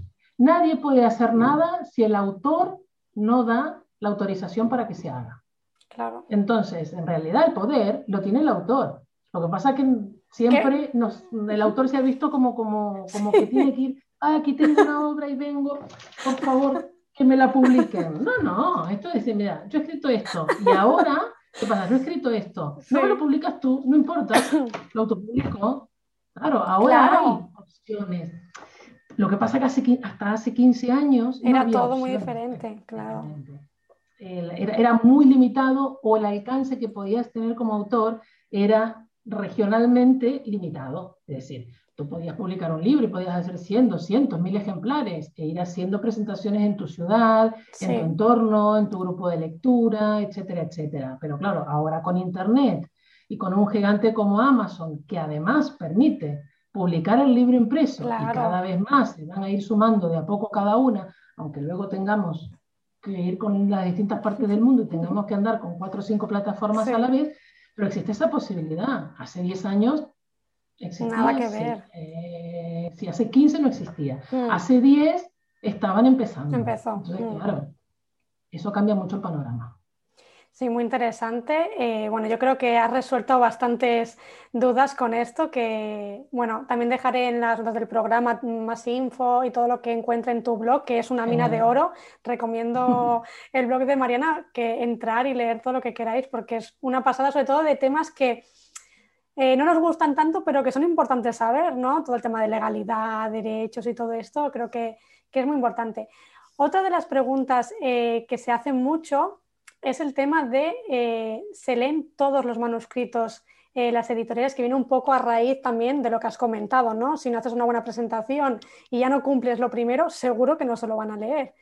Pero hablando del tema de filtros, si una novela, por ejemplo, yo escribo una novela y quiero eh, bueno, publicarla con una editorial que me encanta y creo que puede encajar, pero quizás tengo que tener en cuenta mi novela, hacer algunos retoques, esto, eh, ¿cómo se puede averiguar en, el tema de, la historia, no? Bueno, a ver, eh, eso ya es una parte que entras en el trabajo de edición. Es hmm. decir, para llegar a ese punto tienen que haber aceptado tu manuscrito si lo quieres trabajar con un editor de mesa de esa editorial pero tú también puedes trabajarlo de forma externa con un mentor, coach, editor, con el nombre que quieras, pero con alguien que te ayude a escribir o a pulir ese, ese tipo de trabajo. Eh, muchas, hay cosas que muchas veces lo hacen los lectores cero, o puedes ir trabajando a la par con, con, un, con, un, editor que te va ayudando, que te va guiando, también todo depende de si es tu primer libro, si es el quinto, claro, no es lo mismo escribir un quinto libro que un primero, se supone que en el quinto has ido aprendiendo con, los demás, con el tiempo, también el mismo tiempo, vamos conociendo nuevas cosas, nos vamos conociendo a nosotros mismos, vamos descubriendo que a lo mejor nos gusta, nos gusta escribir más una cosa que ahora de una forma o sobre una cosa que antes no nos gustaba, etcétera, etcétera. No, leer todo no pueden porque imagínate que hay, la cantidad de manuscritos que, llegan es, ingente, no hay recursos humanos para leerse los manuscritos.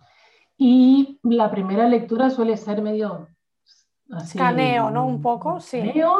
Normalmente lo suelen hacer nunca el editor, sino que lo hacen primero los... La, primera criba empieza por abajo. Hmm. Aquellos manuscritos que un correo en blanco que no te dice nada y que tienes tres adjuntos, ya da miedo. A veces directamente lo borra, no sabes si es un virus o no. Yo he recibido correos en blanco y sin título, digo, es un virus. Después, claro, ves el nombre del, del archivo y dice seguramente, dice carta de presentación, manuscrito, no sé qué, pero eso sucede. La redacción del correo, si, ya cuesta leer un correo, imagínate. Eh, a lo mejor la forma como te llega. Hay, el por qué eligen un manuscrito hmm. es muy difícil. sabemos, por ejemplo, el famoso, el primer libro de, ay, de Rowling, el del, mago. Ahora no me sale el nombre. Harry este, Potter. el de Harry Potter. Que en realidad lo empezó a leer un día la hija del editor aburrida en la oficina del padre. estas cosas súper de, de, carambola. Pero como digo, este es un caso en millones. Claro. Entonces, en realidad lo que hay que intentar es hacer, enviar las cosas como la editorial los pide. Porque si pasa esa primera criba, ya ha pasado una. Si envías un correo con faltas de ortografía o que no se puede abrir o que pesa 58 megas, eso también, es que directamente ya se perdió, se tiró y ahí quedó. Eh, luego hay un factor de suerte. Sí, a lo mejor de la suerte. Se caen todos los manuscritos al suelo y el tuyo que estaba abajo, al levantarlo, quedó arriba. Bueno, pero es un factor de suerte. Lo que no puedes es dejarlo todo en un hecho fortuito. En realidad es así, o sea, ve trabajando a todo lo que puedas, que ya la suerte llegará en pequeñas cosas. Este, pero no, no, no se puede leer todo porque es, materialmente imposible y, humanamente imposible también. Totalmente, creo que vamos, eh, ha quedado muy claro, sobre todo las cosas que no hay que hacer, que creo que son muy importantes, sobre todo, pues no, como, comentas, ¿no? Pasar la, primera criba un poco, porque si no, claro, directamente va a la papelera y, no merece la pena, ¿no? Uno de los temas así para ir terminando el podcast, eh, que creo que es bastante importante y creo que tanto si publicas por tradicional como si autopublicas, vas a tener que promocionarte, ¿no? La promoción hoy en día es muy importante. Entonces, para los escritores que, bueno, pues eh, quieren promocionarse, ¿qué tips les darías así un poco generales o un poco que tú crees que les puede funcionar? A ver, cosas que sabemos que ya funcionan. No volverse pesado con el libro de uno. Hmm. Eso. O sea, siempre es más fácil saber qué no hacer, que tú decías un montón de cosas que no hacer. Es que a veces uno dice, no sé lo que quiero, pero sé muy bien lo que no quiero. Que ya es bastante. Porque ya sabes, ya tienes una lista negra, por lo menos. Este, es decir, yo a veces voy rastreando y voy viendo por las, por las redes sociales autores que me siguen. Entonces, cuando, por ejemplo, en Twitter alguien me sigue, es un escritor, autor y demás, y me fijo sus líneas de, de tweets. Y cuando solo veo que solo ha puesto cosas de su libro, yo no lo pienso seguir, porque no, porque solo me va a hablar de su libro. No Pero si veo que, que, comparte cosas, incluso que pueden ser que no tengan que ver con los libros, pero con comparte de otros libros, cosas de escritura, de temas que a mí me interesan, lo voy a seguir porque es un perfil que me interesa. Entonces, si solamente estamos taca, taca con el libro, con el libro, con el libro, con el libro, es un poco denso. Entonces, eso no hacerlo. Es importante que el autor, sobre todo para vender libros y para que lo lean, que arme su tribu, su comunidad de lectores. Hoy es mucho más fácil hacerlo a través de un blog porque amplías la cantidad de gente a la que puedes llegar. Antes a lo mejor tenías un club de lectura o tenías un encuentro en la biblioteca, pero claro, era más reducido, que también se hace hoy y también se puede hacer, porque lo offline también funciona, no hay que dejarlo de, de, lado. Pero hoy, si quieres, digamos, que llegue a más personas, la mejor forma es un blog. ¿Estar en las redes sociales? Sí. ¿A cualquier precio? No. ¿Estar en todas? Tampoco. Es decir, si tú publicas un libro y no se lo dices a nadie, tampoco nadie te lo va a comprar porque nadie se entera. Claro, Entonces hay que darse a conocer, hay que comunicarlo, no bombardear. Entonces, en las redes sociales en las que estés, pues preparando terreno, dices, estoy, estoy escribiendo una novela, pienso publicarla en tal momento, luego anúncialo, pero no mañana, tarde y noche, porque claro, obviamente, también entendemos que cuando alguien a quien es amigo o leemos su blog, es conocido, seguimos en las redes, publica un libro, hombre, claro, también se le entiende, tiene que vender el libro y tiene que dar un poquito la tabarra con la presentación del libro, con la preventa y demás. Lo que no puede hacerlo es los 365 días del año. Eso no se lo perdonamos a nadie. porque si no es demasiado. Este, pero yo misma he notado que si tú no pones un tweet, una publicación en Facebook, las ventas uh, bajan. Pones otra vez un poquito de tabarra en las redes, suben un poquito. Entonces funcionan. Pero claro, hay que saber manejarse muy bien. Después hay 50.000 cosas para hacer. Con las redes sociales, mis consejos siempre es con los autores es que elijan con las cuales se sienten más cómodos y dentro de ellas en dónde están sus lectores porque aquellos escritores, bueno, más que escritores, autores que tienen 10 redes sociales, yo no sé en qué momento escriben. Claro. Porque si tiene Facebook, tiene Twitter, tiene Y es un agujero negro eso, claro. Tiene Instagram, tiene el TikTok, tiene 50.000 cosas. Mm. Claro, es muy difícil gestionarlo. Una cosa es si tú eres, mm, o sea, estoy pensando por ejemplo en Ana González Duque. Bueno, Ana tiene un equipo, tiene, trabaja con autores, o en el caso vuestro, por ejemplo, también, que son, que no es, no es que yo trabajo en otra cosa y escribo. Hmm. Eh, gente que ya se dedica de forma muy profesional a vivir de la escritura, que no necesariamente es a vender libros, es de la escritura, en blog, con podcast, con libros, etcétera, etcétera. Entonces, a lo mejor estás en más redes sociales, pero no estás en todas las que hay porque hay que estar en todas las que hay. No, estas son las que te funcionan. Si hoy funciona TikTok, pues hoy te metes a TikTok porque te funciona. Yo, por ejemplo, no me veo en TikTok porque tengo menos gracia que un florero. Voy a estar en TikTok así. No, pero gracia tienes porque... No sé, sí, pero hablando, hablando pero yo soy argentina y hablo mucho. Este, pero claro, hay cosas que no me veo haciéndolo. Por ejemplo, no me veo haciendo vídeos, ni cursos, ni nada. Claro, es un poco con lo que encaja contigo, claro. Claro, yo no me siento cómoda si tengo que armar un guion de los vídeos, montar la cámara, armar, después editarlo. ¡Ay! solo de pensarlo. Me da una pereza tremenda y por eso nunca lo he hecho. Claro. si no estoy dispuesta a hacerlo y lo voy a hacer a disgusto, me va a dar dolores de cabeza, no merece la pena. me va a dar más trabajo, no lo voy a disfrutar, no, prefiero seguir haciendo cuatro cosas, pero bien y disfrutarla, porque esa es otra, también lo tienes que disfrutar.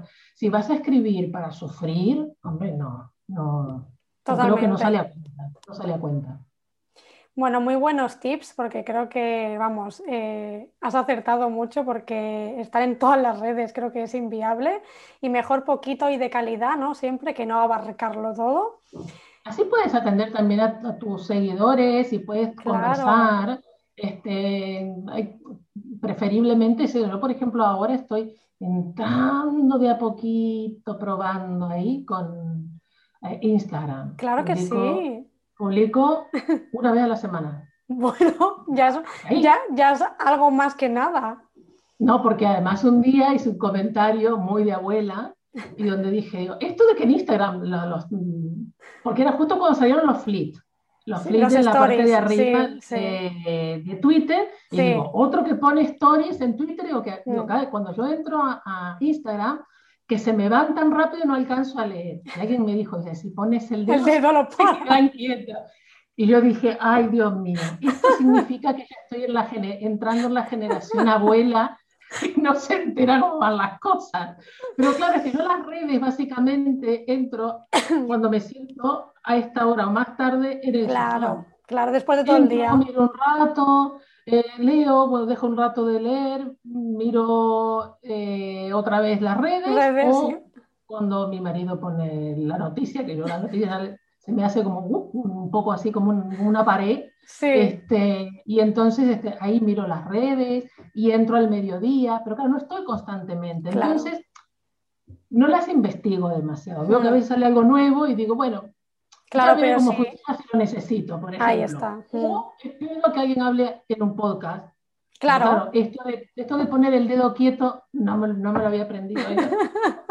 pues ahora ya lo sabes. Ah, tengo que ir a Instagram. Por eso cuando a mí me dice si Instagram funciona, digo, bueno, depende para qué. Yo creo que para todo lo visual funciona muy bien. Sí, funciona muy bien. E, evidentemente. Pero claro, si quieres hablar, si quieres compartir enlaces, no es el lugar para, para hacerlo. Pero visualmente sí. Entonces yo lo que hice, dije, bueno, a ver cómo experimento. Pues con trabajo que he hecho voy poniendo una vez a la semana. Eh, este trabajo lo hicimos, hicimos esto, hicimos lo otro. Bueno, vas probando. El libro, si está publicado, también un poco para darle visibilidad a los autores, genial. Y en eso estoy ahí experimentando. Pero si no, me, por ejemplo, me encuentran en Facebook, en Twitter y, y en mi blog. Bueno, a ver si te vemos pronto más también por Instagram, que yo estoy mucho por Instagram y me gustaría verte por ahí. Y, bueno, Mariana, eh, coméntanos, eh, quiero como recomendación algún libro para escritores que, o uno o dos libros que tú creas que pueden ayudar o pueden interesar. Mira, sí, como ya me lo habías anticipado, para que no parezca que está, este, yo ya había elegido uno, porque digo, claro, hay muchos que, que, entre los escritores son conocidos o, que son muy para escritores, y este está un poco a mitad de camino entre para el editor y el, el escritor, que es el libro y sus orillas de Roberto Zavala Ruiz. Ah, no lo conozco este es de la desde la colección Libros sobre Libros, porque son libros sobre temas editoriales. Está uno de gestión editorial, el de, bueno, hay muchos, en algunos, eh, algunos están en, mi blog. Y este es interesante porque tiene cuestiones que tienen que ver con el mundo editorial, desde cómo trabajar el manuscrito, también algunas cuestiones de, de tipografía, cómo presentar los originales a una editorial, al menos aquí este es, un editor mexicano mm. y, él da su punto de vista y una, y una sugerencia de cómo hacerlo, ¿no? Eh, que está perfecto para, para tomarlo. Este, y cuestiones como escribir, cómo se escriben porcentajes, unidades, eh, cuestiones que tienen que ver con la redacción, otras que tienen que ver es, exclusivamente con la escritura como puntuación, es que, es muy largo el... Pero tiene de todo, o sea, está muy completo. uso de diccionarios, reformas de la ortografía, desde cosas de coordinación de los verbos. Ah, bueno, tiene un poco de, mucho de escritura y enfocado también desde la corrección, la edición y creo que es muy interesante para, para los, los autores. la corrección de galeradas, de contrapruebas, estas hmm. cosas del mundo de la producción, eh, que también son de la producción editorial y que también son interesantes para, para, la, para el autor. Entonces, el libro es El libro y sus orillas de Roberto Zavala Ruiz, de la colección Libros sobre Libros del Fondo de Cultura Económica. Perfecto. Y se consiguen sin inconveniente en España. Vale, lo dejaré también en el enlace directo a Amazon, que seguramente ahí lo encontraremos rápido. Y para todos los interesados, que seguro yo, seguro que lo miro, porque a mí todos los libros de no ficción, tema de escritores, de edición y todo, me, me flipan mucho, me encantan. Así que me lo, me lo anoto. Y bueno, para ir terminando, Mariana, ¿estás en algún proyecto actualmente, además del tema de los asesoramientos? ¿Estás trabajando en algo nuevo? Mm, bueno, este año me lo he tomado, bueno, este año en realidad, los últimos cuatro o cinco años, mi vida se va organizando de tres en tres meses. Entonces, todos mis, este, por temas de salud, todos mis, mis, proyectos van como un poco a corto plazo y algunos los he hecho SAS casi, puedes decir, por la, o sea, eh, lo quiero sacar sí o sí ahora. Eh, como por ejemplo fue el de Maqueta tu libro, que dije eh, hace dos años, tres, ya no recuerdo, me puse tres meses y dije, en tres meses sale, como sea, pero sale, porque era una idea que la venía teniendo, teniendo, teniendo, y dije, tengo tres meses ahora que es, los tengo que aprovechar y me puse con eso. Entonces, este, este año, que también es un año bastante extraño, no tengo ninguno así extraordinario. Sí seguir con temas de formación. Estoy dando clases en una universidad de Guatemala. De forma este, online, por supuesto. Eh, ojalá salga el máster de la Pablo Lavide de Sevilla, de escritura también, para, para poder estar ahí. Y tengo un par de libros en la cabeza, que es otra que las tengo desde hace bastante, y hay uno que cada vez va tomando más forma, pero me da un poco de perecilla por ahí. y eso que ya tengo cosas escritas, que es reformularlos y replantearlos. Pero debo decir que cuando, o sea, la tarea de escribir es titánica. Es titánica sé lo que es porque lo hago para el blog y me cuesta, y claro, y lo hago, digamos, muchas veces en un tiempo que no es de trabajo, sino que es claro, sábado fuera. domingo, sí. Eh, voy escribiendo de a ratos, por ahí digo, a ver, tengo, que tengo, eh, por lo menos 15 o 20 cosas empezadas a escribir, a ver en cuál tengo más escritas, a veces me fijo. Esto que, a ver, eh, autores, todos tienen que tener un calendario editorial. No hagan lo que hago yo, por favor. todos tienen que tener un calendario editorial. no hagan mucho. lo que yo hago.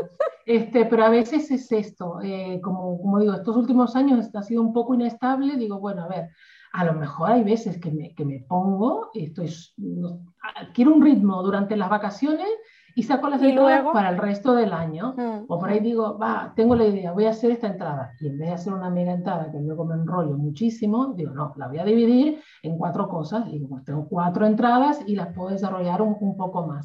Y otras veces voy un, un poco así a, a palo, a, a, ver qué tengo y tiro esto. Y cuesta mucho escribir, mucho escribir.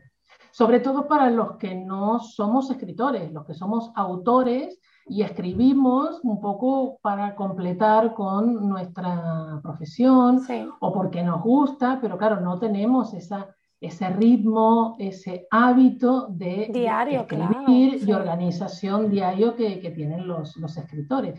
Porque claro, el escritor que ya lo hace de una forma más profesional le, le dedica más tiempo. Y, y, cuesta mucho, escribir cuesta mucho. Totalmente, no, no, es que es así. Y si, es un trabajazo. Sí, y si no te organizas, además tienes que hacer otras mil, cincuenta mil cosas más. Eh, al final haces todas esas cosas y lo de escribir lo vas apartando, lo vas dejando. Y entonces, bueno, es un poco, claro, también depende a qué te dediques, depende de las horas que tengas, depende de muchos factores. Pero bueno, espero que traigas. Básicamente, vale, básicamente eh, depende de la voluntad debo decirlo. Es muy ¿eh? importante. Porque yo no tengo niños mm. y hay gente que tiene una familia con dos niños, con un trabajo, y además publica libros y digo, pero ¿de dónde saca el tiempo? Y en realidad es un tema de voluntad, de tesón y de, de reordenarte, eh, prioridades y organizarte. A lo mejor, claro, que duermes una hora menos, pero en esa hora produces mucho más que si yo duermo, si yo a lo mejor duermo una hora menos para escribir, mm, seguramente a la hora que me siente escribirla se me pasó la hora. Porque he estado leyendo, buscando, mirando. Eh, claro, porque no tengo organización para, para, escribir un libro.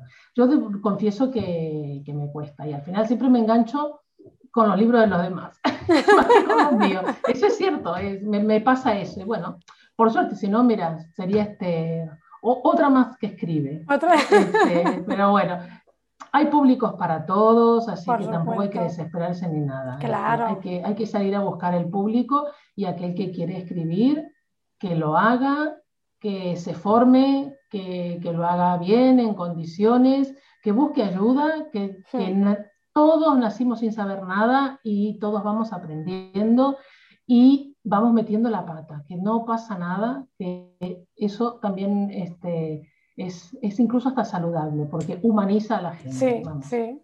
Y te enseña, o sea, que, que es importante. Exacto. Yo sé que estamos a veces muy eh, como sensibles a la crítica, pero al final, mira, no vamos a hacer nada perfecto y, y, no pasa nada, todos nos equivocamos y el lector lo va a entender, la otra persona que lee lo que escribimos lo entiende. Y yo siempre digo, los lectores son súper generosos, a mí me han avisado de errores en mi libro, de errores en, en el blog que escribo la entrada, sí. Eh, y voy y lo corrijo, es claro. y bueno, con el libro en algunos hay ediciones que han salido eh, con errores y hay otras que no. Bueno, es, parte también del proceso eh, y a, las editoriales también les pasa. ¿eh? no es una cuestión que solo pase a los, a los autores que autopublican, no, no, nos pasa a todos. Nada, hay que tomárselo con humor y estar agradecido de cuando cuando te comentan este, algún tipo de error y demás, y nada, y disfrutar y publicar y hacer lo que te dé la gana, básicamente. Total, totalmente. Bueno, Mariana, eh, para los que quieren eh, seguirte de más cerca en tema de redes sociales, en la web, eh, ¿dónde pueden encontrarte? Ah, me encuentran por Mariana Eguaras en todos lados. Es decir, por mariana, marianaeguaras.com es la página web y arriba hay una pestañita que dice blog, así que ahí me encuentran. En Twitter, en Facebook, en Instagram, soy Mariana Guaras, así que me encuentran siempre por, el mismo nombre. Sí, porque, mira, esto te digo, la falta de inventiva de un nombre que me gustara y dije, pues tiro del mío, que además no voy a tener problemas de... No, y además no voy a tener problemas de, que nadie me quiera robar el nombre, o sea, que como yo. Que a veces dice, uy, pero a ver si el seudónimo me lo usa otra persona, o si la marca, que luego hay una marca que es parecida, a veces me hago porque con tantos book también me pierdo, porque el ebook tipo book, digo, tanto book, me hago lío, digo, mira, Marina Guara, ya está. Y tiré de nombre y bueno, y al final, este, eh, por eso es fácil encontrarme también, así que... No, no, y lo mejor que puedes se encuentran como, como Mariana Guaras. Y si no, si no se acuerdan del apellido, Mariana Consultoría Editorial, o incluso que a lo mejor si ponen Marina Consultoría Editorial, Yo de todas maneras lo dejaré todo para que accedan directamente. Y, nada, ya hemos llegado al final. Ha sido un placer, me he reído muchísimo, he aprendido. Bueno, me alegro que haya sido porque al final se ha hecho un, sí, pero buen tiempo. Así, de que por lo menos haya sido divertido. Sí, sí, ha sido muy divertido, muy interesante. Eh, bueno, al final esto es como una charla, como quien se toma un café y, bueno, creo que a los oyentes les va a ayudar mucho eh, todo lo que nos has explicado, lo que nos has contado y que nada, darte las gracias por, venir al podcast y que, que muchas gracias, que me alegro un montón. Muchísimas gracias a ti por invitarme. Bueno, Mariana, espero que te vaya todo muy bien. Si más adelante publicas algún libro o haces alguna cosita. Ya, daré la tabarra un poco. te invitaré, te invitaré otra vez. Genial. A pasar otro ratito. Muchas gracias, Mariana. Gracias, adiós. Y hasta aquí el episodio de hoy. Espero que hayas disfrutado. Si nos has visto por vídeo, déjamelo en los comentarios. Si me has visto por podcast también, que me gustaría saber, me gustaría saber eh, en qué formato nos ves o nos escuchas. Y como siempre, espero que hayas aprendido un montón con todos los consejos, con todo el contenido que nos ha traído Mariana, que ya has visto que se ha alargado porque ha sido muy, muy interesante. Así que nada, nos vemos la semana que viene con otro nuevo autor y un nuevo aprendizaje. Adiós.